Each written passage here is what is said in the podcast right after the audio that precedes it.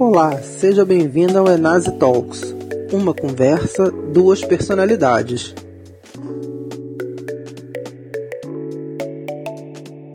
Bom, primeiro agradecer muito pela presença do André Pepitone, diretor-geral da ANEL, e do Rodrigo Limp, secretário de Energia do Ministério de Minas e Energia. É um prazer enorme estar recebendo vocês hoje para a inauguração da série Enase Talks. Ok? Então, bom dia aos senhores. Ah, o Enase, ah, como todos sabem, ah, é o principal evento político regulatório do setor. E ele está programado para acontecer no dia 30 de setembro. E esse ano em especial, aproveitando aí o momento em que todos nós começamos a interagir através de lives, com as plataformas Zoom, Teams etc. e tal, nós é, é, resolvemos inovar mais uma vez, dentro do, da proposta de Enas, que vem se transformando a cada ano, já vamos para a 16 edição, resolvemos uh, criar a série Enase Talks. Uh, o que vem a ser o Enase Talks? É uma conversa, né, uh, tentando criar um clima de informalidade entre duas personalidades do setor elétrico sobre temas específicos. Né? Então, teremos hoje a live sobre regulação teremos depois uma sequência todos os senhores e as senhoras podem acessar enase.com.br para obter a programação completa. Teremos uma sobre política, uma sobre operação, mercado e tecnologia, teremos uma sobre economia e, por fim, uma live sobre o mercado de gás. Tá? Ah, dando sequência, inclusive, à iniciativa do Enase no passado de ter realizado o Enase Gás.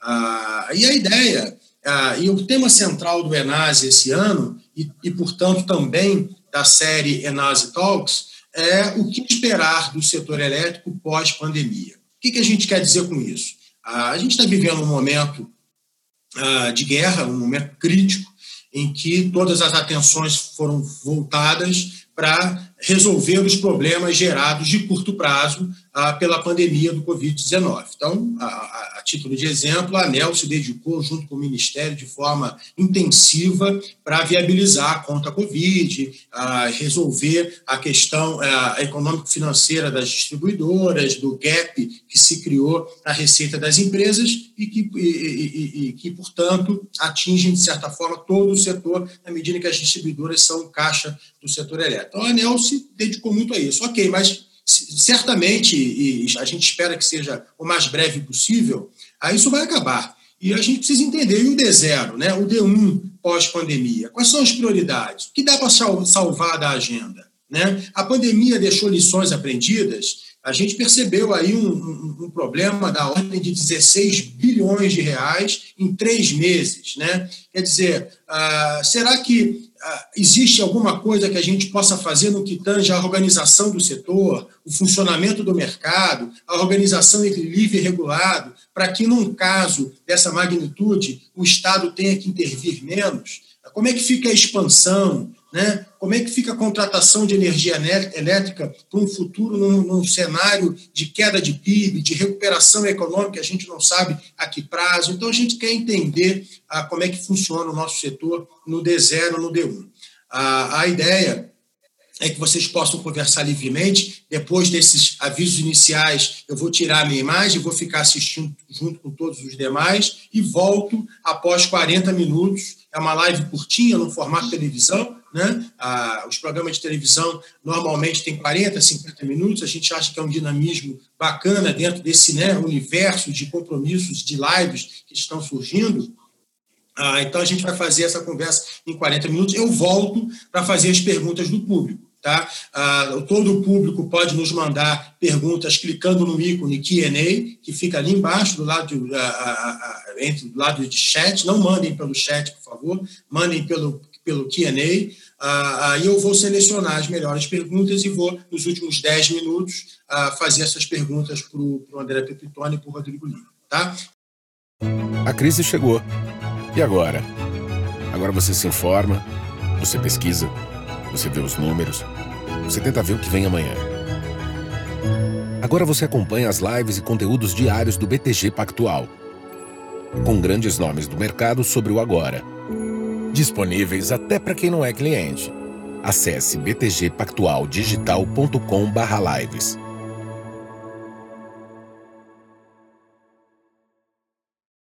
A gente está no momento de buscar energias para encher o pulmão de ar, para ter um brilho no olhar. O mundo precisa de energia para erguer a cabeça a cada novo dia. Energia alimenta, inventa, aumenta, transforma a diversidade em oportunidade. Cada ponto de luz na janela é a vida que se acende. É perseverança, é criança, é esperança. Nós vamos vencer. Tradner, comercializadora de energia. A gente quer passar a melhor energia para você. Desde 2001, a América é forte em energia, atuando na geração, comercialização e gestão de energia. É uma empresa que acredita no país e investe em seu futuro. Faz a gestão de energia com alta especialização, sempre com foco nos resultados para seus clientes. Comercializa o equivalente ao consumo de 5 milhões de habitantes, com responsabilidade e segurança América Energia, uma empresa forte em energia. Bom, uh, vamos então começar a série Enase Talks com uma conversa entre o diretor-geral da Agência Nacional de Energia Elétrica, André Pepitone, e o secretário nacional de Energia do Ministério de Minas e Energia, Rodrigo Lipe. Rodrigo, por favor, pode começar a conversa. Um abraço. Eu volto no final. Bom, bom dia, Rodrigo. Bom dia, Carol. Bom dia, André. Primeiramente, antes de começar a nossa conversa com o André, agradecer o convite, Rodrigo, uma satisfação grande estarmos aqui hoje iniciando essa, esse evento que, que marca a abertura do Enase, o evento pré-Enase, Enase que é, o, que é o maior evento do setor elétrico, evento político regulatório, como você bem colocou, é uma satisfação estar aqui e tendo a honra de, de participar, dividindo a conversa com o diretor-geral André, que até muito pouco tempo atrás era colega de colegiado da ANEL. Eu vim para o Ministério, estou aqui há pouco mais de três meses, não significa que temos conversado menos, talvez tenhamos conversado até mais, né, André? Nesse processo durante a pandemia, a estruturação da conta Covid, foram inúmeras reuniões entre o Ministério e a, e a ANEL. E até já começando a, a nossa conversa, André, acho que o assunto não poderia ser outro, né? contra a Covid.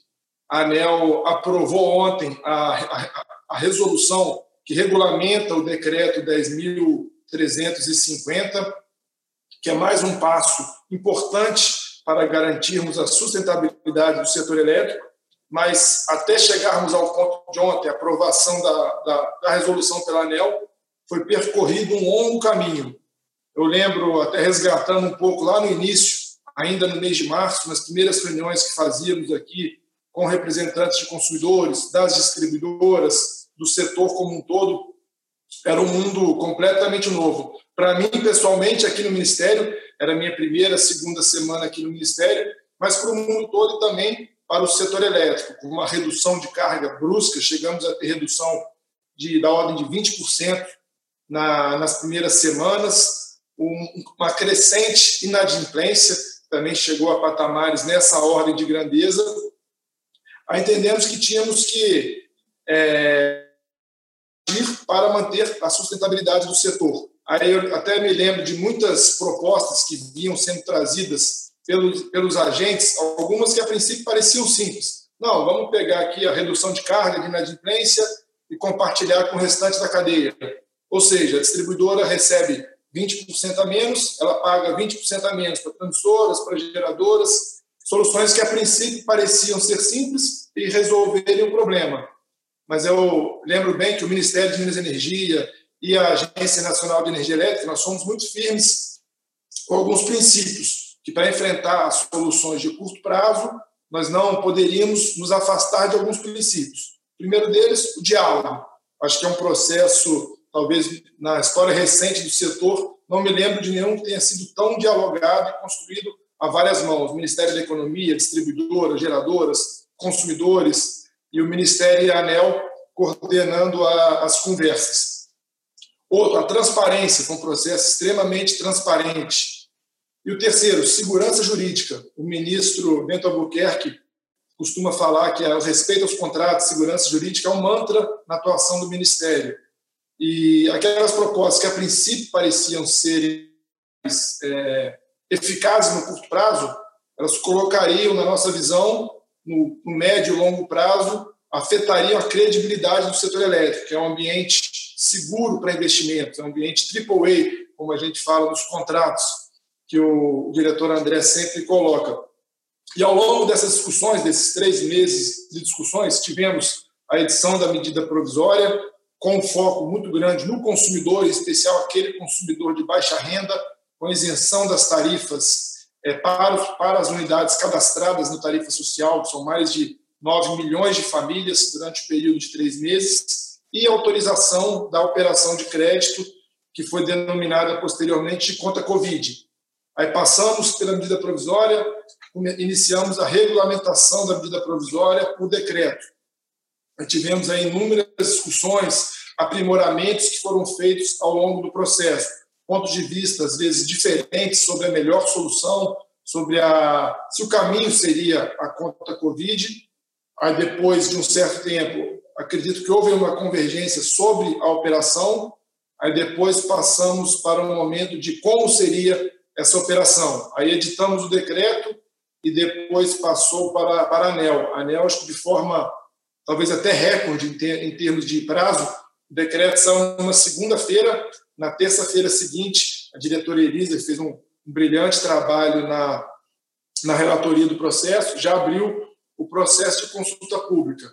E aí eu me lembro das discussões, tanto os técnicos do Ministério, da ANEL, não era raro termos várias reuniões no sábado, domingo, e aí tivemos o processo de consulta pública e ontem com a deliberação final. Teve o processo pautado na semana passada com a aprovação no, no, na, na reunião pública de ontem. Ainda havia alguma divergência sobre alguns pontos, dois pontos especificamente, que era a questão da, da cláusula econômica, que endereçava a questão contábil das distribuidoras, foi uma proposta que a ANEL convergiu de forma muito adequada na, na nossa visão, e também a questão de possível inclusão de RTS na, na, na operação na conta Covid.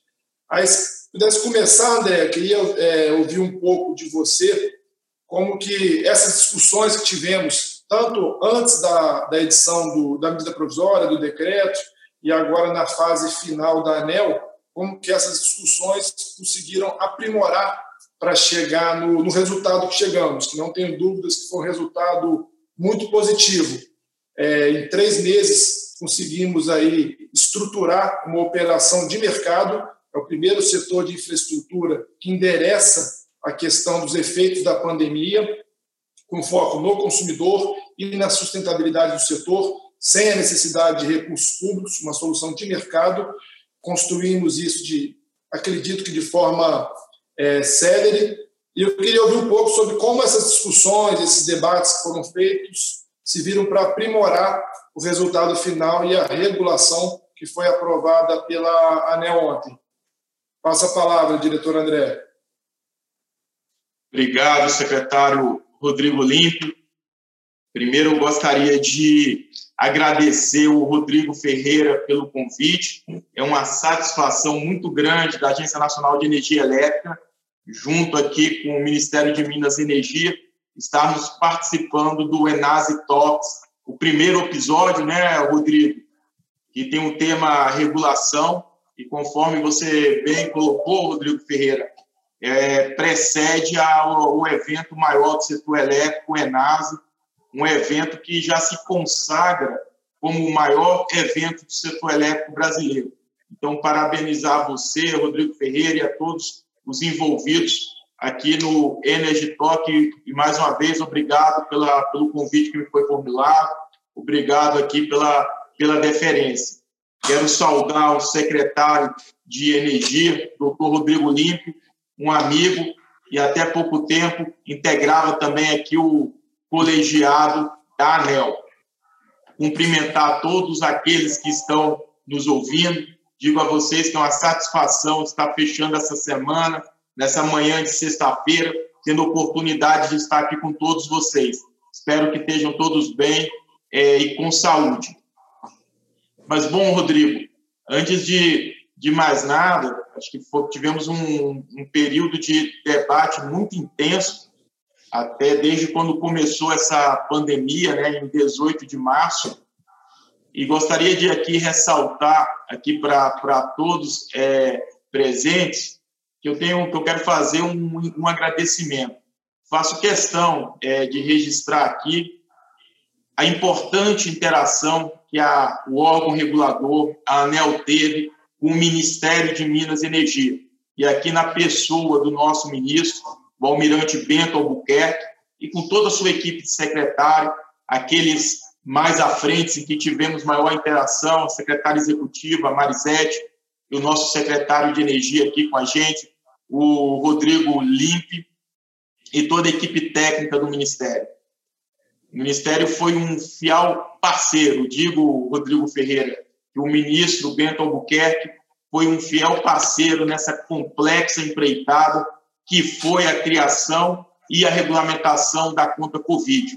E como o Rodrigo Limpe bem colocou, foi uma operação 100% de mercado e acredito que foi a primeira operação de mercado feita pelo governo para atender um segmento essencial da economia. Não foram poucos é, os momentos de interação desde a edição da medida provisória 950, em, que ocorreu em abril, né, em que nós, em debate, aprimoramos ideias e conceitos, contornamos as dificuldades que surgiam no caminho a cada momento, e o secretário Olímpio como se dedicou intensamente, sabe que o que eu estou falando, que não foram poucas. Nós segmentamos os impasses a fim de superá-los, para, enfim, a gente atingir esse momento que estamos vivendo hoje. Então, eu reputo que fomos muito bem sucedidos em nosso propósito, em nossa missão pública, no sentido de promover a segurança e a estabilidade do setor elétrico é, brasileiro. E nesse contexto, secretário Lipe, de urgências e considerando a complexidade envolvida na, na, decisão que foi tomada, afinal de contas, o Rodrigo Ferreira pontuou bem, foi uma operação de 16, mais de 16 bilhões de reais, então uma operação vultosa. Então é natural é, que nesse processo ocorra esse debate e é necessário que cada um de nós se cobre de si e se cobre é, também de todos os envolvidos a celeridade que o caso requer. E assim, acredito que agimos todos. E por todos os conselhos que recebemos nessa caminhada, todos os consensos que pavimentamos e construindo e construímos e por todas essas divergências, né, que nós é, debatemos, fica aqui a minha gratidão profunda ao ministro Bento Albuquerque e a todo o seu time do Ministério. Eu orgulho e me orgulho muito também do time da ANEL, que ao lado do Ministério de Minas e Energia, atuando em total sintonia e parceria, e digo em harmonia como deve ser, entregamos um belo resultado à nossa sociedade, ao nosso país. Então, foi um, foi um trabalho que exigiu um diálogo permanente permanente com o consumidor, com o investidor, governo, Congresso Nacional, e que conseguimos ser exitosos é, nesse, nesse diálogo. E digo a vocês também, agradecer o time da ANEL, afinal, o pessoal aqui se dedicou intensamente. Desde 18 de março, nós vivemos todos os dias a conta Covid não tem final de semana, não tem feriado. Foi um trabalho que exigiu de toda a nossa equipe e fica aqui o nosso reconhecimento e a, os nossos parabéns. E a conta Covid, ela foi essencial para o consumidor de energia elétrica. A conta Covid tem dois objetivos claros. Primeiro, essa essencialidade para amortecer tarifa de, de energia no momento crítico em que toda a sociedade está abalada pela, pela pandemia e foi essencial para garantir a estabilidade econômico-financeira do setor. O secretário Limpe colocou muito bem que quando nós começamos essa discussão, em uma conversa com o Ministério de Minas e Energia, deixamos bem claros os princípios que nós teríamos que seguir. Foram alguns, mas eu gostaria de ressaltar o principal deles. O principal deles foi respeito a contratos. O CCEAR é o pilar do setor. A gente sabe que toda expansão do setor ocorre com recurso privado e nós precisamos de investimento externo e para que isso ocorra, nós temos que ter estabilidade no setor. Então, ainda quando alguns sugeriam alastrar é, na cadeia do setor elétrico a quebra de contratos, nós fomos firmes na convicção de que tínhamos que respeitar contratos e conseguimos chegar ao final desse processo, fruto de um diálogo, de um convencimento de, de todo o setor, na melhor solução possível. E contratos são respeitados e a gente consegue, então, manter a atratividade do ambiente de negócio do setor elétrico brasileiro, atendendo ao consumidor. Vejam é, que se eu não tivesse a conta Covid, se eu pegar aquelas concessionárias, aqui nós temos algumas estatísticas para apresentar. Se eu pegar a distribuidora Brasil, o aumento tarifário médio agora para 2020 estava na casa de 11,9%. Se eu pegar as oito distribuidoras que vão passar por revisão tarifária nesse ano de 2020, o aumento tarifário médio delas é de 15,3%. E aqui eu estou falando de CEAL, Energisa Tocantins, Boa Vista, Amazonas, Cepisa, Seron, Eletroacre, aquelas que foram é, licitadas, né? mais a Energisa Tocantins e o DEMED. Então, são essas oito que têm processo de revisão tarifária esse ano. Com a conta Covid, esse valor médio dessas oito empresas de 15,3% cai para 2,6%. Por quê? A conta Covid ela adianta recursos que já estão na, no bloco tarifário para as distribuidoras, em prol de manter a solvência dos contratos do setor elétrico, e diante disso, o consumidor vai pagar para o banco esse recurso em 60 meses. Então, aquela conta que seria paga em 12 meses será paga em 60 meses, e isso permite com que tenhamos esse amortecimento tarifário. Então, a conta Covid ela pode ser classificada como um amortecedor tarifário para o consumidor. E, por outro lado, injeta recurso, injeta é, liquidez no segmento de distribuição, que é a porta de entrada do setor, e que tenhamos a clareza que essa conta ela não foi feita para atender o segmento de distribuição, ela foi feita para atender o setor elétrico, tanto o consumidor como geradores, os transmissores e os distribuidores. A operação é feita no segmento de distribuição, porque o segmento de distribuição é o grande arrecadador do setor elétrico. E sem é, me estender mais, meu caro Limpe, só colocar que a ANEL ela trabalhou em três eixos quando é, começamos a estruturar essa operação. O primeiro eixo foi a preocupação nossa com a segurança dos trabalhadores do setor elétrico e a preservação do suprimento de energia. O segundo eixo foi esse que finalizamos agora, é o equilíbrio é, financeiro do setor, e já endereçamos a tratativa das questões econômicas.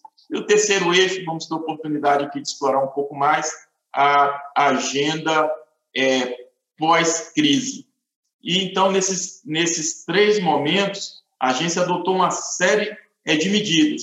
No que diz respeito à garantia, o que, no que diz respeito à garantia a segurança dos consumidores dos trabalhadores do setor, eu acho que a medida mais proeminente que a agência é, tomou foi buscar toda, potencializar toda a digitalização da interação da distribuidora com os consumidores e também uma grande sensibilidade com o momento que nós vivemos, foi interromper os cortes é, de energia. Então, estão suspensos por 90 dias e agora, recentemente, nós adotamos uma nova medida e estendemos para até o final é, de julho a, a proibição é, dos cortes.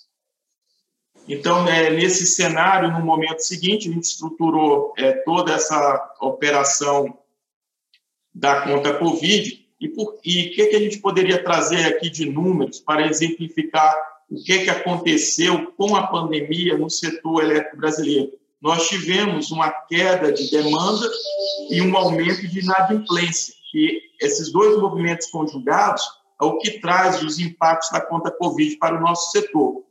Então, se a gente colocar apenas efeitos da conta Covid, a inadimplência, o aumento dela foi de 6,4 pontos percentuais no, no ano de 2020. Então, a gente tem um período concreto, de 18 de março até agora, e temos a projeção até dezembro. Foi um trabalho feito com muita técnica aqui pela, pela, pelo time da ANEL. Então, nós saímos de um patamar de inadimplência de 1,7% em 2009 para um patamar de 8,1% agora em 2020. Então, se a gente retira a inadimplência histórica do setor, que é o 1,7%, nós então temos que 6,4% é exclusivo da conta, é, exclusivo da, do efeito da pandemia. E em valores monetários, a perda diária de receita que está acontecendo no setor é da ordem de 42 milhões de reais, o que totaliza uma perda acumulada até dezembro de aproximadamente 3,4 bilhões de reais. E essa perda acumulada de arrecadação, ela, esse número de 3,4 bilhões, é, totaliza uma perda acumulada, a, perdão, até 5 de julho. Então, é desde quando começou a pandemia até 5 de julho. Se a gente estender até dezembro, essa perda alcança o valor de 8 bilhões é, de reais. Mas como a gente está colocando a, a, a, todo tempo, não, se, não existe uma bala de prata para tratar os efeitos da Covid, não é isso, Lívia? Nós temos é um pacote é, de medidas. A estruturação é, financeira é uma dessas medidas. Mas eu gostaria que você comentasse um pouquinho, Lívia, sobre as demais medidas que estão sendo estruturadas para a gente enfrentar a, essa pandemia do Covid no setor elétrico brasileiro. Perfeito, André. Acho que você abordou de forma muito, muito clara é, todas as tratativas da conta Covid e concordo totalmente que a conta Covid é uma solução para todo o setor. Ela beneficia todos os segmentos, começando pelos consumidores, com esses números de amortecimento tarifário em 2020. Confesso que não conheci esse número, é bem é, impactante essa redução tarifária teremos em 2020 fruto da, da, da, conta Covid. Mas temos que olhar também além de 2020, nesse sentido que a gente tem sempre colocado, né, que não é uma única solução, é uma cesta de soluções.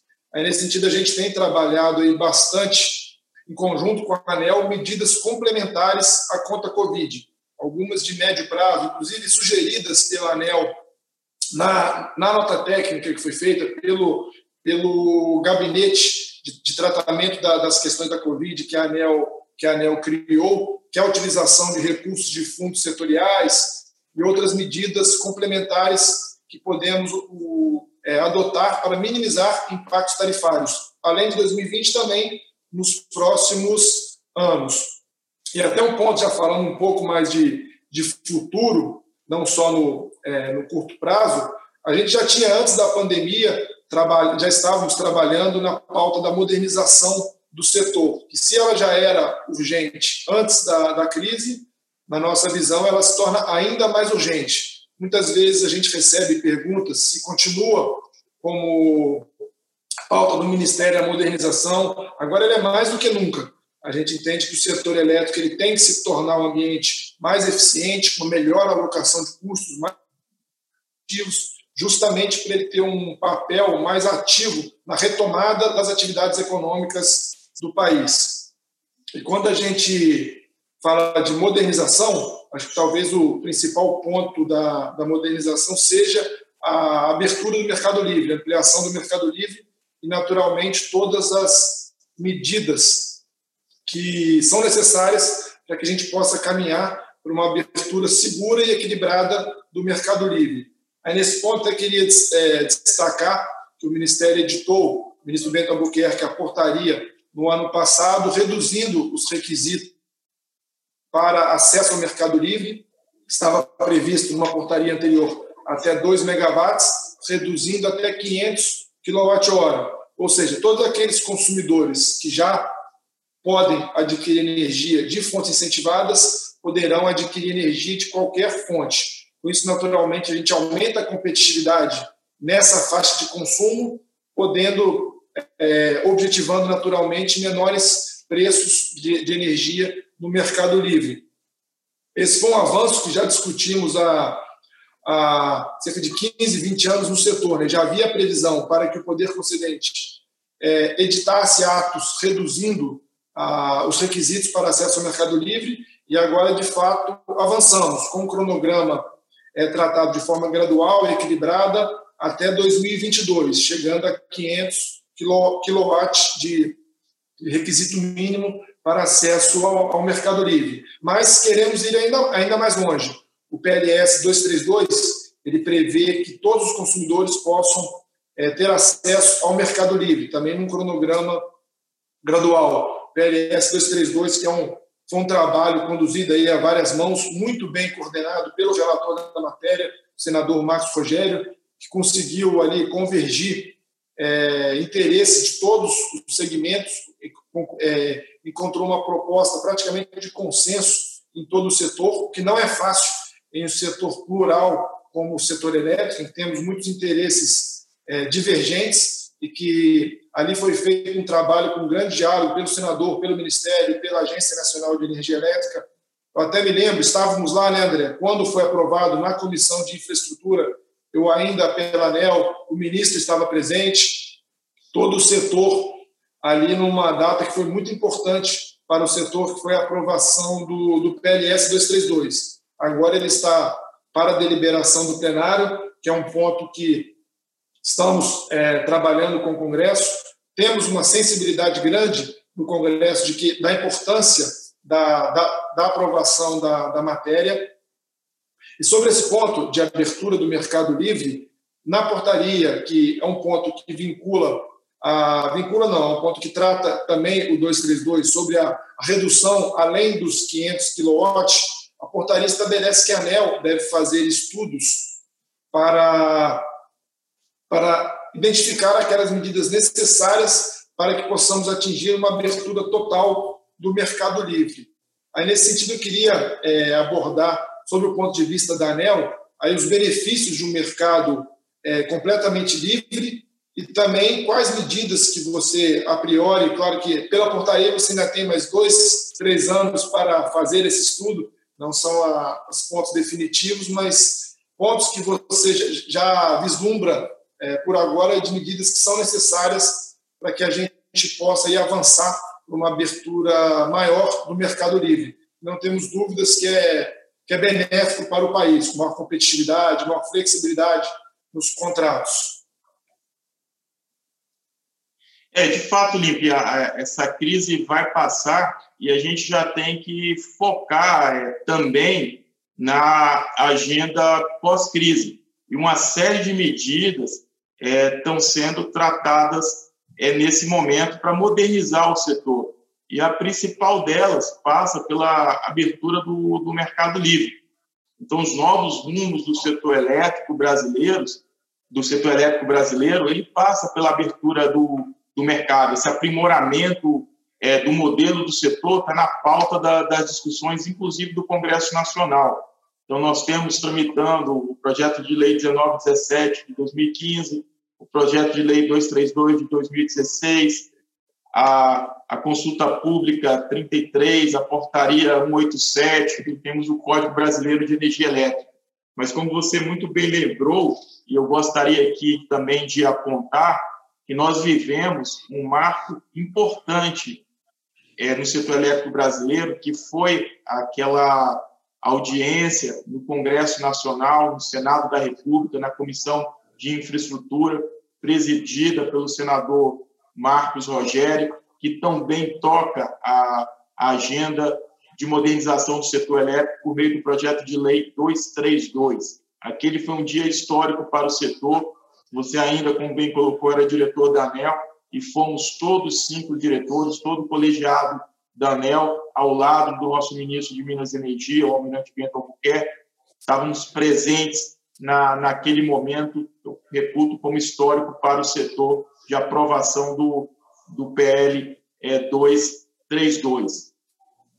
E com isso a gente avança aqui nessa agenda de, de reforma setorial lastreado em, em alguns princípios. Então, temos que privilegiar a competição e conferir a liberdade de escolha aos consumidores e aos agentes. Acho que esse é o plano de fundo da, da, da pauta do setor: liberdade de escolha, competição nas atividades de geração e comercialização e formação de preços mais eficientes. E essa agenda de formação de preço mais eficiente já começou a acontecer.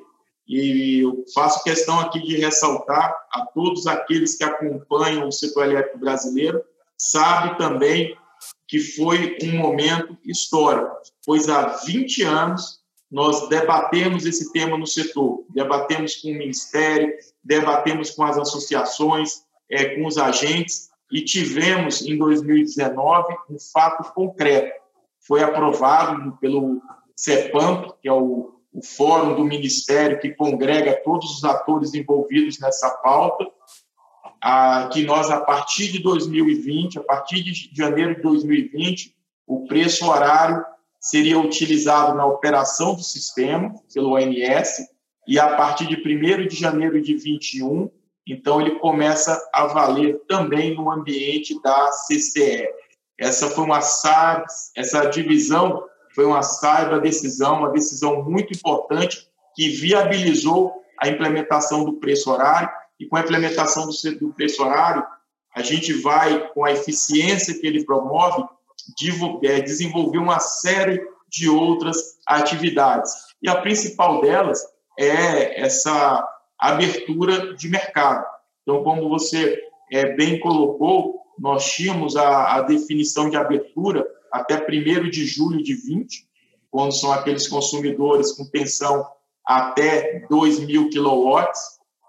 Tivemos uma, um universo né, dos 3 para até 2 megawatts, que agora podem ser livres. E, a partir de 21, apresentou-se, então, o novo roteiro até 23. Então, em 21 cai para 1,5, em 22 cai para 1 em 23 cai para meio megawatt, e aí é o grande momento que o setor é, vai viver, que é conseguir chegar com essa abertura ao consumidor residencial após 23. Mas para isso a gente tem que endereçar algumas questões.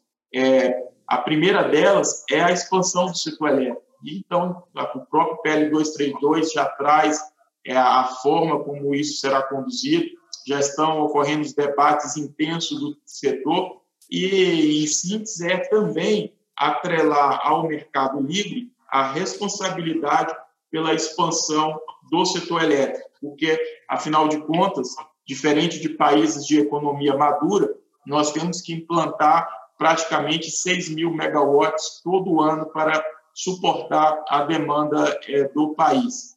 E, diante disso, então, nós vamos envolver todo o segmento do consumo, independente se está no mercado livre ou se está no mercado regulado, a responsabilidade por essa expansão. Temos também que buscar uma alocação de custo eficiente, essa é uma pauta importante. E outra que não pode sair do nosso radar é a redução dos subsídios. Então, nós estamos vivenciando um momento ímpar de oportunidade para que a gente busque a eficientização do setor e acabar com essa alocação que hoje não é tão adequada de subsídio. Subsídio é importante, mas tem que ter início, meio e fim, e não ficar ad eterno nessa cadeia. Então, essa abertura do mercado livre vai nos permitir endereçar essas questões. E esse estudo, então, ele vai ter que ser é, feito com base em amplo diálogo, amplo é, convencimento né, de todos os atores envolvidos. Acho que a gente aprendeu aqui nessa conta Covid, e um ponto até que nos chamou a atenção, é que o setor elétrico brasileiro, diferente de outros segmentos da, da economia, nós temos uma série muito grande de atores com grande é, capacidade de contribuir com o processo. E não tenho dúvida que vamos utilizar toda essa massa crítica essa inteligência é, do setor nesse processo de abertura é, do mercado. Só para você ter aqui alguns números, de 2012 a 2015, nós tivemos 7 mil consumidores migrando para o mercado livre, saindo do ambiente regulado para o livre. De 16 a 19, esse número saltou para 18 mil. E no que diz respeito à geração para atender o mercado livre, houve também um aumento importante de outorgas. Em 2018, a ANEL emitiu 582 megawatts de outorga para atender o mercado livre. Em 2019, pasmem, o número é impressionante, foram 9.815 megawatts outorgados para atender o mercado livre. Então, essa é a nova vertente, a nova fronteira do setor elétrico brasileiro, nós não temos dúvida disso. Mas para o, mercado livre é, fluir, nós precisamos de uma câmara de comercialização de energia elétrica forte, eficaz e atuando, sem recursos represados. E para isso, é importantíssimo a gente endereçar a solução do GSF para poder fluir né, os pagamentos na Câmara. E aí, secretário Olímpio, como é que está essa articulação do governo com o Congresso para que a gente possa resolver a questão do GSF, trazer fluidez aos recursos na CCE e, assim, dar um sinal forte para que o mercado livre avance? Exatamente, André. É, o GSF é uma questão, a judicialização do GSF já afeta o mercado de curto prazo já há alguns anos Inclusive, eu lembro quando eu entrei na ANEL, no, no meu retorno na, na, diretoria, já era um problema de dois anos para cá. Tivemos alguns avanços no Congresso. Acredito que construiu aí construiu-se um acordo, uma proposta que tem uma solução global para a questão do GSF e tem também o tratamento no judiciário. Temos as duas frentes que, que são é, possíveis para o tratamento da questão.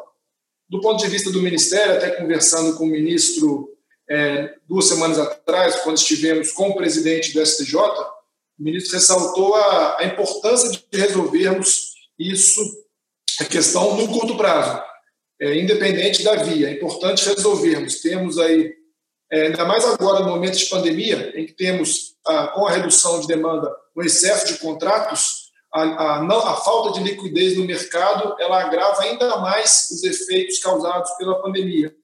Entendemos, do ponto de vista do Ministério, que a solução do Legislativo ela é mais completa, que ela enxerga o todo, ela não tem impactos tarifários, porque ela converte a questão do risco hidrológico em extensão de outorga para os geradores, ou seja, sem impactos tarifários. E temos conversado bastante com o Congresso, tanto com o senador Marcos Rogério, com outros senadores sobre a importância da deliberação. E temos tido um retorno muito positivo. Temos aí uma expectativa muito boa de que o Congresso avance com a pauta do GSF aí no curto prazo. Porque, de fato, foi importante a sua pergunta, porque de muito pouco adianta a gente falar em modernização, desenhos de mercado, mercado livre e um mercado que, que não tem liquidez em qualquer mercado, não só de energia elétrica, mercado de qualquer produto, o requisito básico é a liquidez. O mercado tem que ter liquidez para ter um adequado funcionamento. E hoje não temos isso no mercado de curto prazo de energia. Estamos bastante otimistas com essa aprovação no Congresso no curto prazo. E passando pela aprovação, naturalmente terá, após a sanção do, do, do presidente da República, a etapa de regulação pela ANEL, para que aí sim a gente possa destravar o mercado. Acho que até pelo tempo, uma última breve pergunta, é, André, como que a ANEL tá, tem se preparado aí para a gente avançando com a pauta do GSF no Congresso, com a regulação da matéria?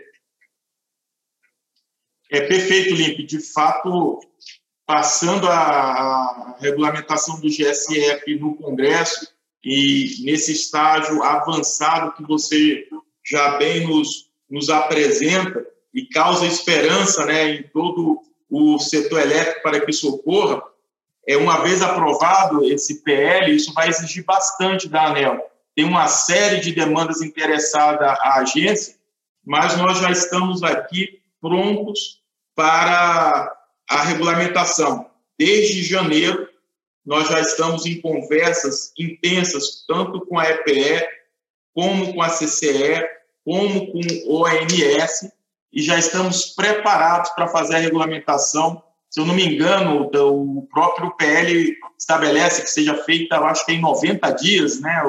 Se eu não, se eu, se eu não me engano, tem esse comando lá que é o regulamento em 90 dias, e nós não estamos esperando a edição para começar a trabalhar.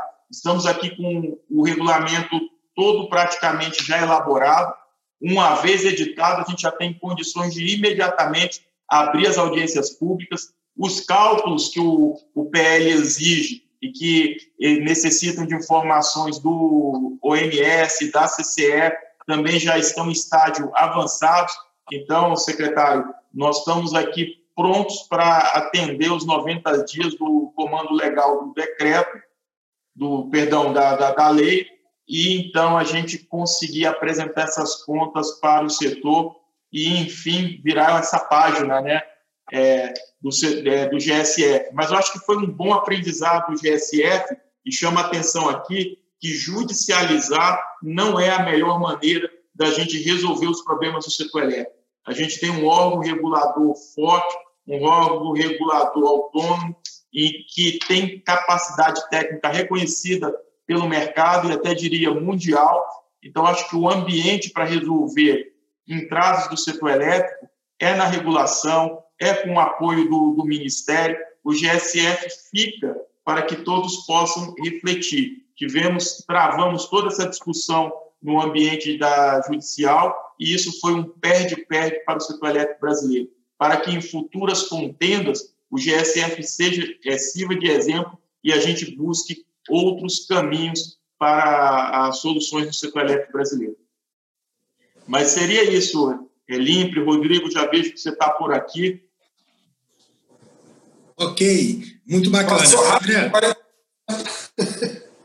Passou rápido, né? Todos nós queríamos ficar aí passando o resto da manhã ouvindo vocês, ah, mas eu já vou entrar com as perguntas da plateia e queria aproveitar o gancho ah, da fala do André e já colocar uma pergunta que foi colocada pelo público que diz respeito ao seguinte: está havendo uma série de vícios de competência é, surgindo em diversos ah, tribunais regionais a legislação né, que, que estão legislando sobre questões de energia elétrica, sobre corte, permanência de fornecimento, etc. Inclusive o STF tem analisado essas situações. Como é que está a articulação da ANEL junto a, a, ao Supremo Tribunal e aos tribunais regionais para que definitivamente a ANEL a, possa se manter como a única competente para legislar sobre essa questão do corte de fornecimento, etc. E tal, André? É, de fato, Rodrigo, você traz uma pergunta pertinente, até fruto de uma discussão que está tendo né, no, no STF, e é uma preocupação que temos, é, de acordo com nossa Constituição, né, energia elétrica é um tema tratado pelo governo federal. Isso é importante que assim seja, para que a gente consiga implementar a regulamentação em todo o território nacional. É, nós estamos atuando é, e participando por meio da nossa Procuradoria, que é um órgão da Advocacia Geral da União, tem uma representação aqui na ANEL e a, a Advocacia Geral da União que faz a, a defesa dos interesses da agência em juízo. Então, estamos num, num debate intenso é, em juízo, mas é uma situação que nos preocupa. Essa liberdade para que as assembleias estaduais possam dirimir questões relativas ao setor, entre elas o que está na pauta de discussão hoje é o que diz respeito ao corte de energia elétrica. Acho que é, é, esse ponto, de fato, ele chama a atenção. Já existe uma mobilização no setor nesse sentido. Tem a associação das distribuidoras, a ABRAD também, que representa o interesse das distribuidoras e está discutindo esse tema em juízo. A ANEL, com a sua autonomia, e nesse ponto nós também convergimos no entendimento de que esse tema deve prevalecer ainda, sendo decidido pelo pelo governo federal, e com isso temos a agência reguladora que representa é, a regulamentação, a implementação da, da política pública feita pelo governo federal, e a gente entende que deve ser mantida essa prerrogativa é, no governo federal. Isso, acho que isso traz é, a melhor forma da gente tratar essa questão no setor. É uma preocupação se cada um dos, 20, dos 26 estados, mais o Distrito Federal, as assembleias desses estados possam também dirimir questões sobre energia elétrica. Ok, André. Agora eu tenho uma pergunta para o Limpe, feita pelo nosso amigo Reginaldo Medeiros, presidente da Abracel. Limpe, o questionamento do Reginaldo vai no sentido do GSF. Vocês falaram agora sobre essa questão, que é extremamente relevante, já perdura muitos anos, chegando também a bilhões e bilhões de reais. Então, a pergunta do Reginaldo é: não poderia o governo editar uma medida provisória hoje, resolver o GSF no horizonte de três meses, já que assim o fez no horizonte de três meses para resolver a conta Covid? Não, o GSF a gente tem é, três é, alternativas para resolver. Temos o projeto do Congresso, temos o do Judiciário, poderíamos, como o Reginaldo colocou, ser uma terceira via, uma medida provisória.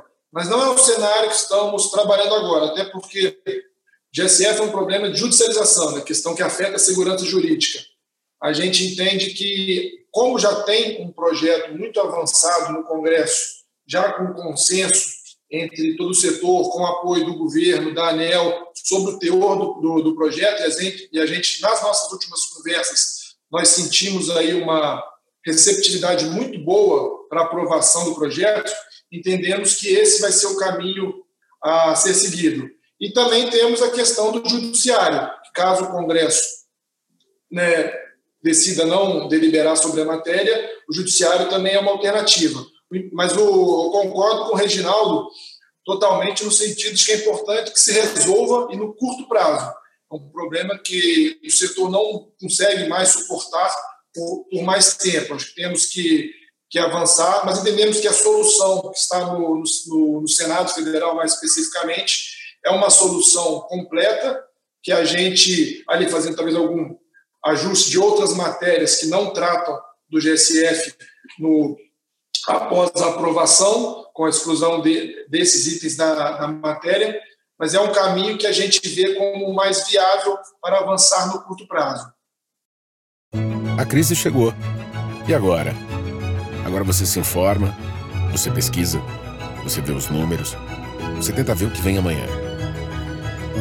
Agora você acompanha as lives e conteúdos diários do BTG Pactual, com grandes nomes do mercado sobre o agora disponíveis até para quem não é cliente. Acesse btgpactualdigital.com/lives.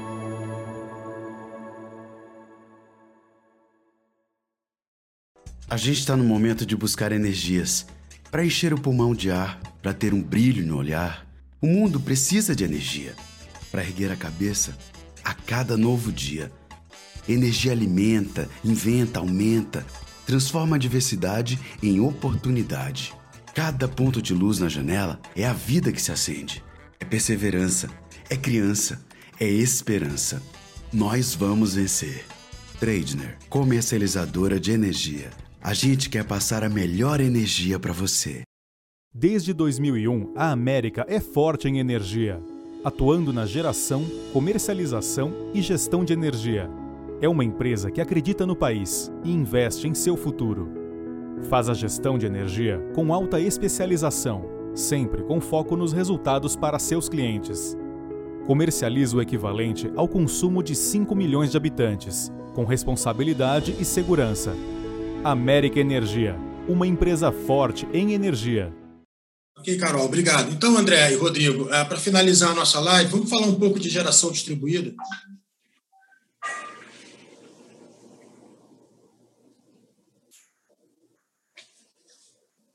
Vamos lá, Rodrigo. Geração distribuída. Eu acho que foi um, um grande avanço que a gente deu no setor elétrico brasileiro nos últimos anos, alinhados com um movimento que é, acontece mundialmente. Então, em 2012, quando a geração distribuída, quando o consumidor poderia gerar sua energia é, por meio de geração distribuída, e digamos assim, que mais de 90% dos casos praticados é por meio do painel fotovoltaico, ainda era algo incipiente e desacreditado. A ANEL, uma agência que sempre busca né, as melhores práticas, a gente pode dizer que a ANEL é uma agência de vanguarda e acompanhando esses movimentos internacionais e verificando que isso é, seria é, o futuro, até por diversas qualidades e, sobretudo, ser uma energia limpa. Então, a ANEL lançou a Resolução 482 no ato de vanguarda que criou esse ambiente no Brasil. Então, a partir de, daquela data, nós tínhamos até aquela data o marco em que tínhamos um consumidor que só extraía energia no setor elétrico, passamos a ter uma novidade, o prosumidor, que é aquele agora que também gera sua energia. E, mais recentemente, Rodrigo, nós criamos uma nova figura, que é a do gestionador. Assim como naquela época que fizemos um ato de vanguarda ao permitir o consumidor gerar sua própria energia, agora, em mais um ato de vanguarda, temos o gestionador, que com o preço horário que vai começar a entrar em, que vai entrar em vigor em janeiro de 21, essa atividade vai se expandir bastante. O que é o gestionador? É aquele consumidor que, além de produzir sua própria energia, faz a gestão dessa energia com o sistema. E aqui um exemplo clássico é o veículo elétrico. O veículo elétrico, meio de sua bateria, ele pode estar mandando ele em alguma determinada hora do dia, já com preços diferenciados, mandando energia para a rede, em outras horas do dia, extraindo energia da rede. Imagine essas empresas que trabalham por locação de veículos. Aquele pátio de veículos com os carros não alugados podem se transformar numa nova fonte de renda. Em determinado horário podem jogar energia na rede, em determinado horário podem puxar energia da rede, fazendo a melhor gestão. Então, nós tivemos um avanço muito grande na, na geração distribuída. Quando a, a, ANEL lançou seu regulamento, não havia um consumidor sequer que fazia geração distribuída, e o regulamento foi tão bem sucedido que hoje nós temos uma, um montante expressivo de consumidores e de potência instalada de, de geração distribuída. E isso começa, então, a entrar num, num cenário de política pública devido a todo o, o pacote né, de, de subsídio que está que é existente na atividade. Então, a agência abriu uma audiência pública em 2019, até o nosso secretário Rodrigo Limpe, quando aqui na ANEL foi é, o relator da, dessa matéria, e participou ativamente desse processo, é, inclusive atuando no Congresso Nacional, sendo chamado na, nas comissões, em reuniões que eu digo a você com muita densidade, né, muita participação, apresentando a, a regulamentação e chegamos a um consenso que temos aí uma questão de política pública e como até na, na sessão da ANEL de ontem da conta Covid ficou muito claro que a ANEL não é um órgão que executa política pública. A ANEL não cria política pública. A política, a política pública é criada pelo governo e, a, e cabe à agência implementar a política pública da maneira mais técnica possível. O que, é que eu quero dizer com isso? A um menor custo para toda a sociedade. Então, se tratando de um ponto de política pública, antes de a gente começar com, com a Covid, nós conversamos é, com o governo o ministro Bento Albuquerque, conversamos com o presidente das duas casas do Legislativo, presidente do Senado, Davi Alcolumbre, e o presidente da Câmara dos Deputados, Rodrigo Maia. Estive com o LIMP em todo é, esse fórum, e o que ficou acertado foi o seguinte, a audiência pública que a ANEL está promovendo, ela vai muito além da discussão do desconto. Tem uma série de outros pontos técnicos que devem ser tratados lá, pontos relevantes. E, o, e acabou que o, que o ponto mais proeminente dessa discussão foi a, a questão do desconto no fio, que seria pago pelos demais consumidores da rede, com, um claro entendimento que isso é política pública. Então, política pública é resolvida no Congresso Nacional e ficou avançado por todos esses atores, inclusive o ministro Bento ia apresentar uma proposta ao presidente Rodrigo Maia, temos alguns deputados também que apresentaram é, propostas sobre regulamentação, inclusive temos o deputado Lafayette, temos um deputado do Amazonas também que levou uma regulamentação. E antes de a gente ser surpreendido pelo Covid, o acordo que se tinha era que até agora, em julho, o Congresso ia apresentar política pública para que a ANEL pudesse regulamentar. Mas aí, com o advento do Covid, as coisas mudaram o rumo, tomaram outro pé, mas ainda é, temos que ajustar essa questão de time, mas, não, mas a, a essência permanece. O Congresso Nacional vai definir a política pública que vai ser implementada pela agência.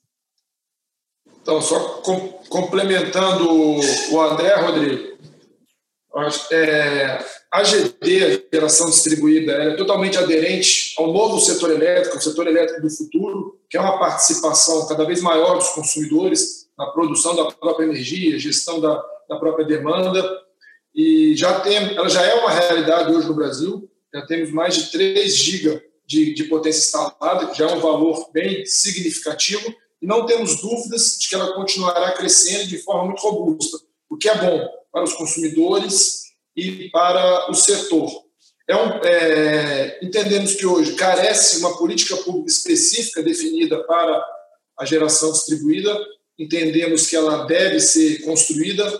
Temos conversado, naturalmente, junto com a ANEL, que tem a, a regulamentação, que criou a 482 e tem hoje a regulamentação, o diretor Efraim, que depois, é, depois da minha saída da ANEL, assumiu a relatoria e vamos construir, junto com o Congresso, uma política pública. O deputado Lafayette, que o, que o André citou, ele tem.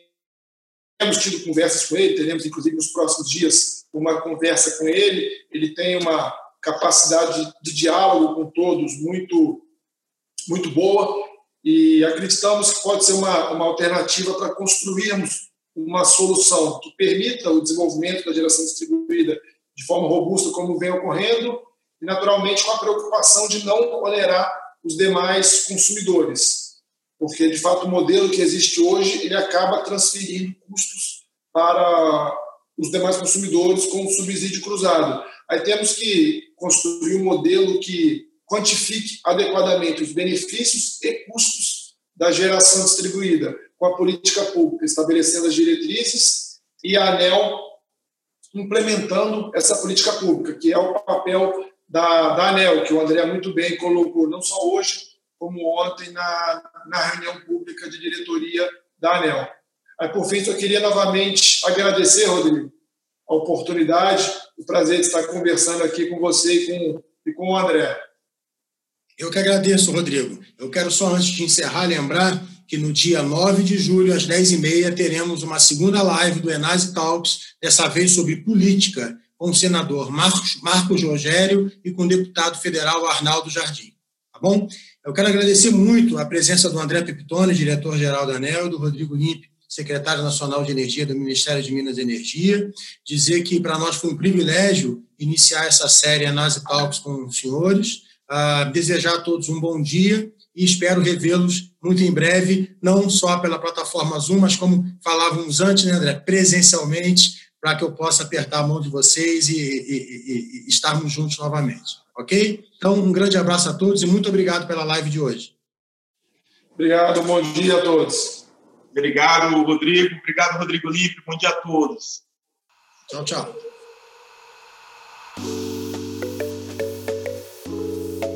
Agradecemos a sua audiência e não se esqueça de acompanhar o nosso próximo episódio.